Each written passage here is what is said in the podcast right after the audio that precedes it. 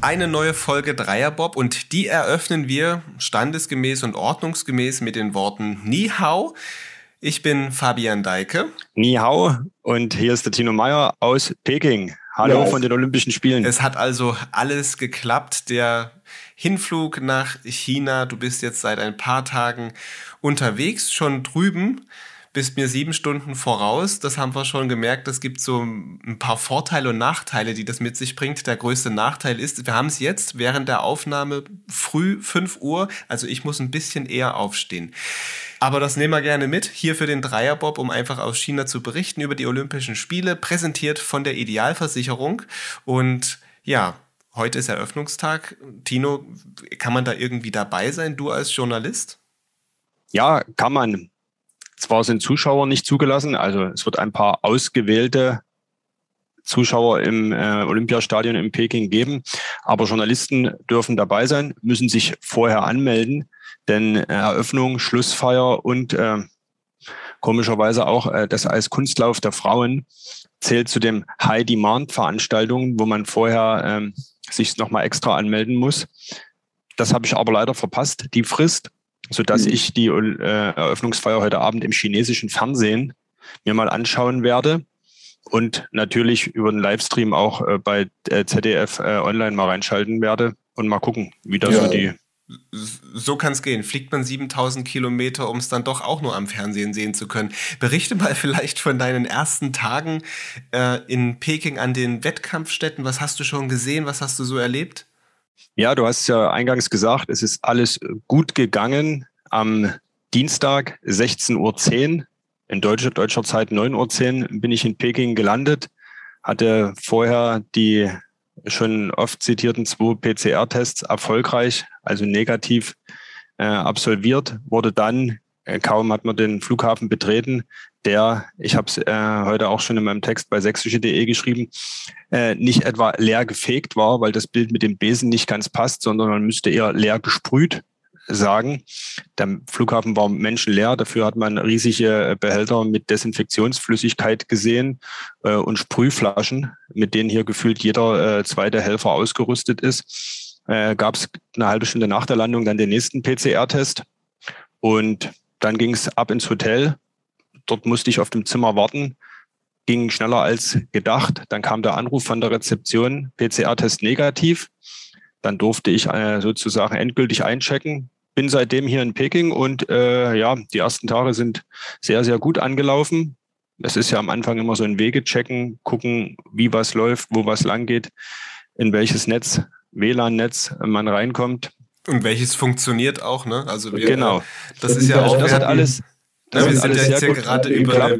Wir sprechen auch gerade wieder über eine Videokonferenz. Es gibt manchmal so ein paar äh, Zeitunterschiede. Äh, Deshalb sprechen wir uns auch manchmal ins Wort. Ähm, wir ja, es, hat, es hat alles gut geklappt. Ich war äh, gestern, Donnerstag, schon mal an der Bobbahn. Die ist 80 Kilometer entfernt in Yangqing. Wie lange bist du da gefahren? Also, es ist ja auch eine ganze Weile dann unterwegs. Ne? Das stelle ich mir sehr weit vor. Ja, äh, es war ein bisschen ich will nicht Etikettenschwindel sagen, aber es hieß, äh, mit dem Schnellzug ist man in 22 Minuten in Yanqing. Das ist Tatsache so. Nur äh, ist man dann praktisch erst am Bahnhof und die Bobbahn ist nochmal äh, ja, ein Stück weiter. Man muss, man fährt mit dem Shuttle-System, muss noch zweimal umsteigen. Ich sag mal roundabout vom meinem Hotel übers Pressezentrum zur Bahnstation in Peking bis zur Bahnstation in Jiangqing und dann bis zur Bahn hat es zwei, zweieinhalb Stunden gedauert. Dafür war es dort sehr, sehr schön. Ein, eine wirklich monumentale, gigantische Anlage, von der ja hier in den letzten Wochen im Dreierbob auch schon immer die Rodler und Bobfahrer erzählt haben. Es ist Tatsache so. Mhm. Und wie gesagt, alles sehr gut organisiert. Äh, Francesco Friedrich hat seine ersten Trainingsläufe absolviert, ist auch sehr zufrieden, in seiner typischen Art hat er erzählt, dass noch eins, zwei Hausaufgaben zu erledigen sind, dass in der Garage noch etwas präpariert werden muss. Aber insgesamt, glaube ich, ist es ganz gut angelaufen für mich, aber auch für die deutsche Mannschaft. Und heute Abend geht es dann endlich los. Weil du gerade sagst, er hat noch ein paar Hausaufgaben, der Francesco Friedrich. Er hat auch noch eine ganz andere Aufgabe, dass es seit Donnerstag klar ist, dann nachher bei der Eröffnungsfeier in, im Vogelneststadion der deutsche Fahnenträger zusammen mit Claudia Pechstein, mit der Eisschnellläuferin. Ich meine, wir haben uns zwar auch in Stellung gebracht, mit unserem Team die Fahne tragen zu können, aber du hast ja ihn gestern auch bei der Pressekonferenz gehört, da zugehört. Was hat denn er so gesagt? Wie, wie, wie hat er sich da gegeben? Ja, er war, äh, hat sich total gefreut, war ja für seine Verhältnisse wirklich ergriffen. Äh, wer ihn kennt, weiß ja, dass er jetzt nicht so der große Emotionsbolzen ist. Ja, ist er ja der Typ, der Eiswürfel pinkelt, ne? Genau. Aber er äh, sprach von einem Ritterschlag, äh, wie man ihn sonst nur aus England kennt, äh, von einer riesengroßen Ehre. Und ähm, ja, für ihn ist es natürlich eine äh, logistische Herausforderung. Er muss diese 80 Kilometer von Yangqing runter nach Peking ins Olympiastadion. Wer Eröffnungsfeiern bei Olympia kennt, äh, das ist ja, sind ja nicht die anderthalb, knapp zwei Stunden, die man im Fernseher sieht, sondern das geht schon zwei, drei Stunden vorher los mit Hinstellen, mit Einlaufen. Unter äh, Corona-Bedingungen bedeutet das für ihn einen weiteren PCR-Test, den er absolvieren muss. Und der er ja äh, auf Perfektion getrimmt ist und jedes unnötige Risiko meidet, war es Tatsache gestern noch mal ein kurzer Moment, wo er überlegt hat, mache ich es oder mache ich es nicht. Aber er hat sich natürlich am Ende dafür entschieden, die Fahne reinzutragen. Er ist gewählt worden äh, vom Publikum und von seinen Mannschaftskollegen. Je zur Hälfte konnte da abgestimmt werden und spricht von einer riesengroßen Ehre und Tatsache. Das ist eine Auszeichnung, die kann man äh, jetzt äh, sich sportlich da kann man zwar die sportlichen Voraussetzungen für schaffen, aber das ist nichts, was man planen kann. Und mhm. es ist Tatsache ja äh, ein, ein großer Moment für ihn. Und ich denke, das wird man am Fernseher heute auch sehen. Hm, er verglich das auch in einem, ich glaube, das war auf der Website des Deutschen Olympischen Sportbundes zu lesen, als die Mitteilung rauskam, dass er zusammen mit Claudia Pechstein die Fahne trägt. Er verglich das mit ähm, einem Olympiasieg tatsächlich, dass es sowas Besonderes ist wie eine Goldmedaille. Wir hören einfach mal ganz kurz rein, was er dann bei der Pressekonferenz gesagt hat, als gestern klar war, er trägt die Fahne. Vor vier Jahren war ich in der zweiten Reihe, habe die Fahne vor mir schwenken sehen, war, war die war zum Greifen nah, sage ich jetzt. Und das war schon ein Gänsehautmoment, als es losging, als vor uns Erik diese Fahne da in der Hand hielt und wir da reinmarschieren konnten. Wir auch noch gar nicht wussten, was das für erfolgreiche Spiele für uns werden würde. Aber jetzt hier diese Fahne zu tragen, das ist einfach irgendwo wie der Ritterschlag in England. Also das ist einfach phänomenal und gigantisch und man kann es kaum in Worte fassen. Also wirklich ist eine, eine riesengroße Ehre und auch gesagt, es hätte auch jeder andere, auch die, die nicht zur Wahl stehen, jeder Olympioniker hätte es verdient, dies zu tun. Dies ist leider nicht möglich, aber wie gesagt, umso mehr froh sind wir darüber, dass wir die Chance haben und die auch so gerne nutzen wollen und dies auch tun. Ja, wie du es auch schon gesagt hast, er spricht von einer großen Ehre, von einer, ja, einer Sache, die so besonders ist und dass es sich da wirklich sehr drüber freut, dass er da die Fahne reintragen kann, aber er spricht ja nicht nur von sich selbst, sondern immer vom Wir, von dem Team, von den Anschiebern, von, von den Trainern, alle, die zu diesem Bob-Team dazugehören. Ja, genau, das ist typisch Friedrich. Man hat ja gestern äh, zuerst gedacht, als er vom Wir sprach, er hat sofort Claudia Pechstein in äh, seine Aussagen mit einbezogen, aber im, mit Wir war eben Tatsache sein Team gemeint. Und äh, wenn es nach ihm gegangen wäre, wäre er da äh, mit seiner äh, Vierer-Bob-Mannschaft einmarschiert. Ich meine, so eine Fahne hat vier Ecken, das hätte sogar gepasst. Äh, ja, Bob ist eben nicht nur der Pilot, da gehört ganz viel mehr dazu. Wer uns hier im Dreierbob in den letzten Jahren äh, verfolgt hat, der weiß das. Wir hatten ja schon so einige Anschieber und Trainer hier auch, die davon immer wieder berichtet haben. Dass es halt ein Teamsport ist und kein Individualsport. Sprechen wir vielleicht mal über das Sportliche auch. Das ist ja das, worum es bei Olympia geht. Jetzt ist äh, heute die Eröffnungsfeier und wie geht es dann in den nächsten Tagen los? Wann sollte man vielleicht den Fernseher unbedingt einschalten? Wann sind so die Tage, wo man damit rechnen kann? Es gibt Entscheidungen, die vielleicht auch für, ja, durch die deutsche Brille geblickt wichtig und interessant sind. Naja, Olympische Winterspiele äh, dauern zwei Wochen drei, drei Wochenenden, zwei Wochen, so ist immer die Regel. Und das Schöne aus deutscher Sicht bei Winterspielen ist ja, es gibt immer reichlich Medaillen, äh, gemessen an der Menge an Entscheidungen. Wir haben 109 Entscheidungen und in ganz, ganz vielen Disziplinen sind die Deutschen zumindest Mitfavoriten. Und das geht schon am Wochenende los. Wir fangen Samstag an mit dem Skispringen der Frauen, wo es äh, ne, äh, die Deutschen zumindest Medaillenkandidaten sind. Wir haben am äh, Sonntagabend, hier zu meiner Zeit Abend, äh, in Deutschland zur besten Mittagszeit, wenn der Sonntagsbraten sozusagen vom Tisch ist, fahren äh, Felix Loch und Johannes Ludwig, die beiden Rodler, mindestens um die Medaillen mit. Experten sagen, sie werden Gold äh, untereinander ausmachen. Müssen wir abwarten. Und dann geht das mit in der ersten Woche mit Rodeln weiter.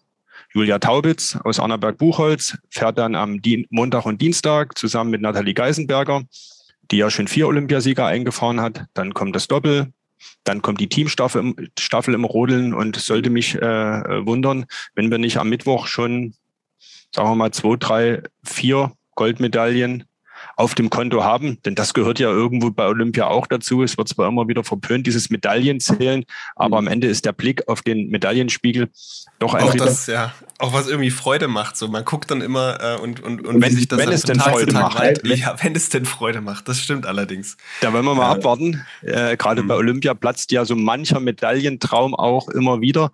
Dafür kommen andere, mit denen man nicht gerechnet hat, äh, plötzlich äh, zu ganz großen Ehren. Mhm. Die Skispringen der Männer habe ich noch vergessen und auch Biathlon, die ersten Entscheidungen schon am, am Wochenende. Also es geht gleich in die Vollen.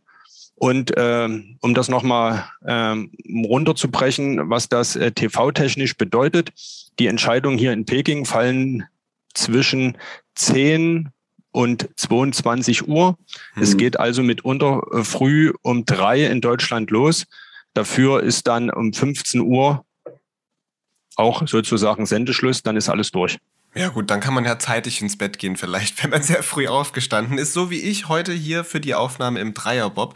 Ich hatte es vorhin schon mal anklingen lassen, wir sprechen hier über eine Videokonferenz, da gibt's manchmal auch ein paar Zeitverschiebungen. Du sitzt da gerade in man muss sich das vorstellen, in, deinem, in einem Hotelzimmer, hinter dir ist ein Vorhang zugezogen, wenn du rausschaust, blickst du, das sehe sogar ich dann, aus dem Fenster raus auf den nächsten Häuserblock.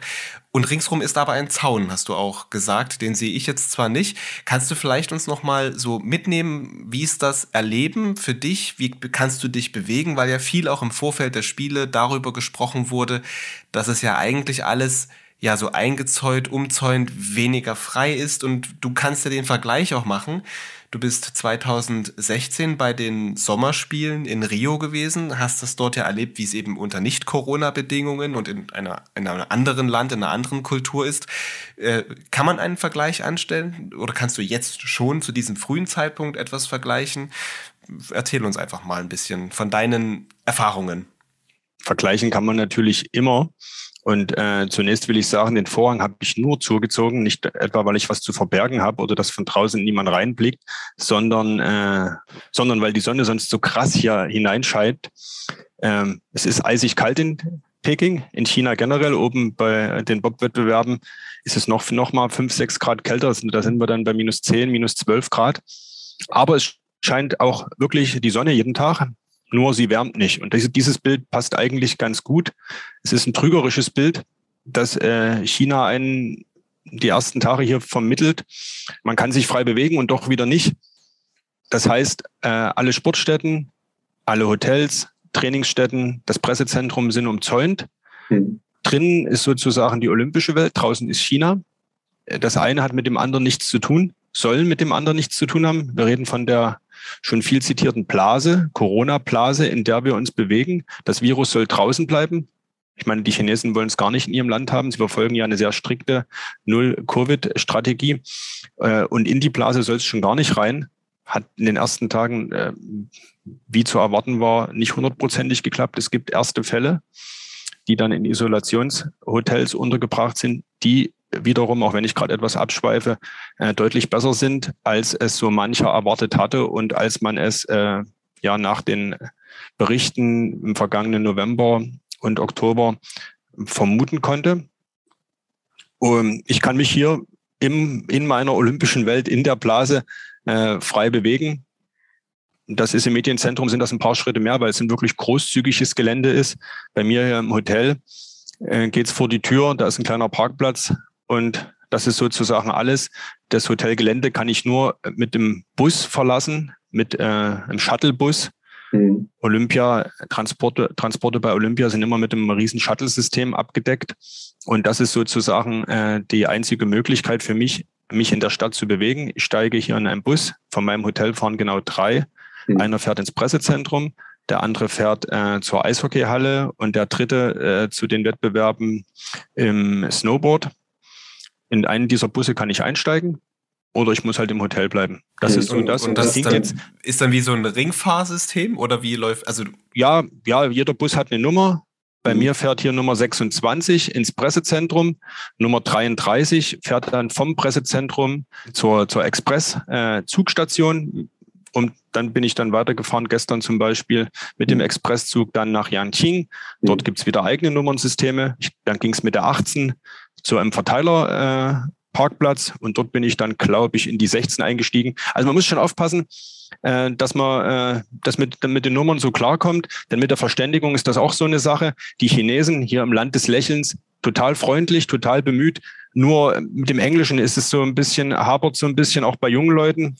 Mein Englisch ist nun auch nicht äh, das, was man äh, muttersprachlich nennen würde, so dass wir radebrechend uns miteinander verständigen und dann doch irgendwie miteinander klarkommen. Auch das ist typisch Olympia. Und weil du mhm. nach einem Vergleich gefragt hast, ich war 2016 bei den Olympischen Sommerspielen in Rio. Dort waren die Menschen äh, genauso freundlich, nur hat es zum Beispiel mit dem Transportsystem eben äh, gar nicht so geklappt. Der Südamerikaner, wie man ihn kennt, etwas entspannter. Äh, mit den Zeiten hat er es nicht ganz so genau genommen. Hauptsache der Bus fuhr überhaupt mal. Das passt natürlich in so einen streng durchgetakteten olympischen Tag überhaupt nicht weil man ja doch irgendwo äh, schon seine äh, Ziele und hat und seine Zeiten, wo man einfach mhm. pünktlich irgendwo sein will, um den Start zum Beispiel mitzuerleben oder um noch irgendeinen Redaktionsschluss einzuhalten. Das hat der äh, Südamerikaner damals ja ein bisschen lockerer gesehen. Das brauchte so zwei Wochen, bis es sich eingespielt hat. Klappt hier in China deutlich besser. Es ist eben doch äh, alles etwas straffer organisiert mit allem für und wider, was mhm. damit zusammenhängt. Ja, klingt das schon nach einem spannenden Vergleich. Also zumindest funktionieren Transportwege und es ist alles soweit abgesichert und safe. Du hattest auch mir äh, vorab hier gerade vorhin erzählt, es gibt so ein QR-Code-System. Also man kann eigentlich nie aus dieser olympischen Blase herausfallen, weil man ja überall, wo man vielleicht weiterfahren möchte, sich sowieso einscannen oder so, so ein, ähm, ja, eintakten muss, aber man fällt da nicht raus. Man kann, es wird einem schwer gemacht, das dann doch zu verlassen. Ähm. Genau. Und ganz, ganz wichtig, die Erfahrung habe ich gestern gemacht. Lass mich das vielleicht noch erzählen. Mhm. Ist der tägliche Corona-Test. Äh, das steht Tatsache so in den Regeln drin, dass jeder, der sich in der olympischen Blase befindet, einmal am Tag äh, einen Corona-Test äh, ja, absolvieren muss. Oh, ich hatte gestern, einen, wie gesagt, etwas vollgepackten Tag und irgendwann gegen Abend, es war halb neun, um neun, halb zehn, glaube ich schon, klingelte mein Telefon, die chinesische Nummer. Ist man natürlich etwas skeptisch, weil wer soll mich mit einer chinesischen Nummer anrufen? Ich hatte dann gedacht, dass es ein Kollege sein könnte. Manch, äh, manche Kollegen haben hier sich ein chinesisches Handy oder eine chinesische Rufnummer zugelegt. Bin dann rangegangen und es war aber eine chinesische äh, äh, junge Frau dran, die mir äh, versucht hat klarzumachen, dass ich meinen Corona-Test noch nicht absolviert habe. Und Tatsache war ich ein Stück weit erschrocken, erstmal äh, ob der Konsequenzen, die mir jetzt vielleicht drohen würden. Und zum anderen, weil sie natürlich recht hatte, ich hatte es einfach schlicht vergessen. Das Gute ist, Teststationen gibt's ja an jeder Ecke und äh, auch äh, so großzügig ausgelegt, dass es äh, ohne Wartezeiten sofort geht. Ich war auf dem Weg ins Pressezentrum, habe dann irgendwann gegen halb elf abends meinen Corona-Test gemacht also das Stäbchen, das Wattestäbchen wurde mir weit in den Rachen eingeführt. Und ja, das ist also wirklich ganz entscheidend. Wer jeden Tag Temperatur messen, in äh, eine dafür vorgesehene App eintragen, die Fragen nach dem persönlichen Befinden idealerweise mit Nein beantworten und eben der tägliche Corona-Test. Das ist so wie die Dopingkontrolle für Olympiasieger kommt mhm. das eben jetzt noch für alle Beteiligten hier an der Olympischen Blase dazu. Ich habe mir jetzt einen Zettel geschrieben, da steht drauf Corona-Test und Temperatur, damit mir das nicht passiert, nicht, dass ich hier noch vorzeitig abreisen muss oder mhm. in Isolation komme oder oder das ist auch wirklich wie bei Doping-Kontrollen ja am Ende. Wenn du die dreimal verpasst oder zweimal verpasst, dann musst du, dann, dann kannst du nicht mehr teilnehmen. Also halte dich schön da an die Regeln. Und also soweit habe ich das Playbook äh, noch nicht gelesen, äh, den Sicherheitsleitfaden. Äh, da muss Der auch sehr umfassend ist, ja. Nee, sieh zu, sieh zu, dass du dich da mit der Technik weiter vertraut machst und dass das dann auch äh, funktioniert. Bleib auf jeden Fall negativ, weil Ich würde nur ungern vielleicht jetzt den Hintergrund dieses Hotelzimmers gegen eine Quarantäneunterkunft austauschen, auch wenn die Berichte von anderen Kollegen ja momentan doch eher ja so sind, dass es in Ordnung ist in diesen Quarantäneunterkünften, aber man wünscht sich es natürlich nicht. Noch eine Frage: Du hast vorhin gesagt, ihr wart auf dem, du warst auch in dem Pressezentrum, dass das ja recht groß sei, ähm, dass man sich da schon fast verlaufen könnte im Verhältnis zu dem, dass man sich eben doch nicht überall frei bewegen kann. Wie sind dort die Abläufe? Wer, wie viele Menschen sind da so um und bei aktiv? Das kann ich, das kann ich schwer abschätzen. Es ist eine, eine, eine riesige, riesige Messehalle, in der ähm, im Untergeschoss sozusagen die schreibende Presse untergebracht ist, unzählige Arbeitsplätze Vielleicht ist das meine Hausaufgabe fürs Wochenende, dass ich einfach mal durchzähle. Das dauert dann etwas. Ähm, ja, die Bedingungen sind sehr, sehr gut. Das ist äh, Tatsache olympischer Standard. Der Chef vom Deutschen Olympischen Sportbund sprach in den letzten Tagen von Top-Standard. Und ähm, was die Sportstätten anbetrifft, und das äh, kann man äh, zweifelsohne auch äh, zu den Bedingungen für Presse- und Medienvertreter sagen. Also das ist alles sehr gut organisiert ein sehr gut laufendes äh, WLAN und ich kann mich nicht beschweren. Ich kann mhm. hier meine Disziplin, für die ich nach äh, Peking gereist bin, ja, bisher sehr gut ausführen. Sozusagen die ersten Trainingstage haben gut geklappt und jetzt freue ich mich, dass die Spiele am Abend dann endlich losgehen. Ich bin gespannt drauf. Ich werde auf jeden Fall hier aus Dresden zuschauen, mir das angucken nachher und vor allem jetzt zu dieser frühen Uhrzeit, wo wir das Gespräch führen, mich auf mein Frühstück freuen. Ich weiß ja nicht, was es bei dir so bis jetzt zu essen gegeben hat, aber äh, vielleicht, vielleicht ist das doch noch ein guter Ausstieg. Was gibt's denn zum, zum Mittag und zum Frühstück bei dir so? Es ist äh, Tatsache, wie heißt es so schön in Hotelbeschreibungen, kontinentales Frühstück. das ist alles oder nichts. Es gibt Weißbrot und es gibt äh, diese kleinen eingeschweißten Marmeladen und Butterpackungen, wie man sie Tatsache aus Hotels kennt. Und es ist Tatsache eine deutsche Marmelade, die hier liegt. Das heißt, die äh, heimatliche Gefühle kommen da schon beim Frühstück auf.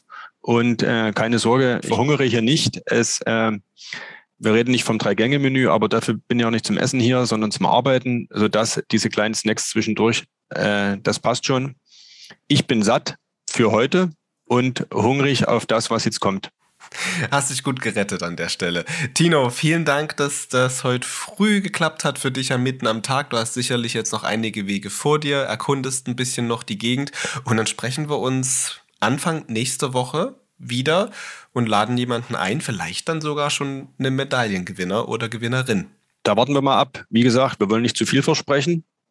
Erstmal müssen die sportlichen Leistungen auch erbracht werden, aber ich denke, ich bin ganz zuversichtlich, dass das äh, Anfang der Woche schon auf jeden Fall klappen könnte.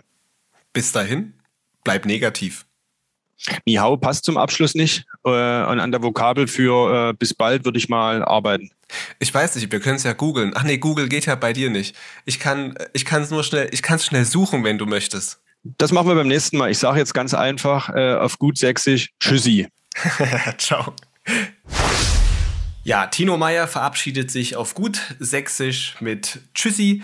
Ich werde das auch gleich tun, am Ende aber noch in dieser Podcast-Folge ein Hinweis. Es wird also während der Olympischen Spiele regelmäßig Updates aus Peking geben, hier in diesem Podcast und aber auch natürlich auf sächsische.de in einem Olympia Newsblog. Den Link zu diesem Newsblog, den setze ich in die Beschreibung dieser Podcast-Folge. Schauen Sie gerne dort auch vorbei.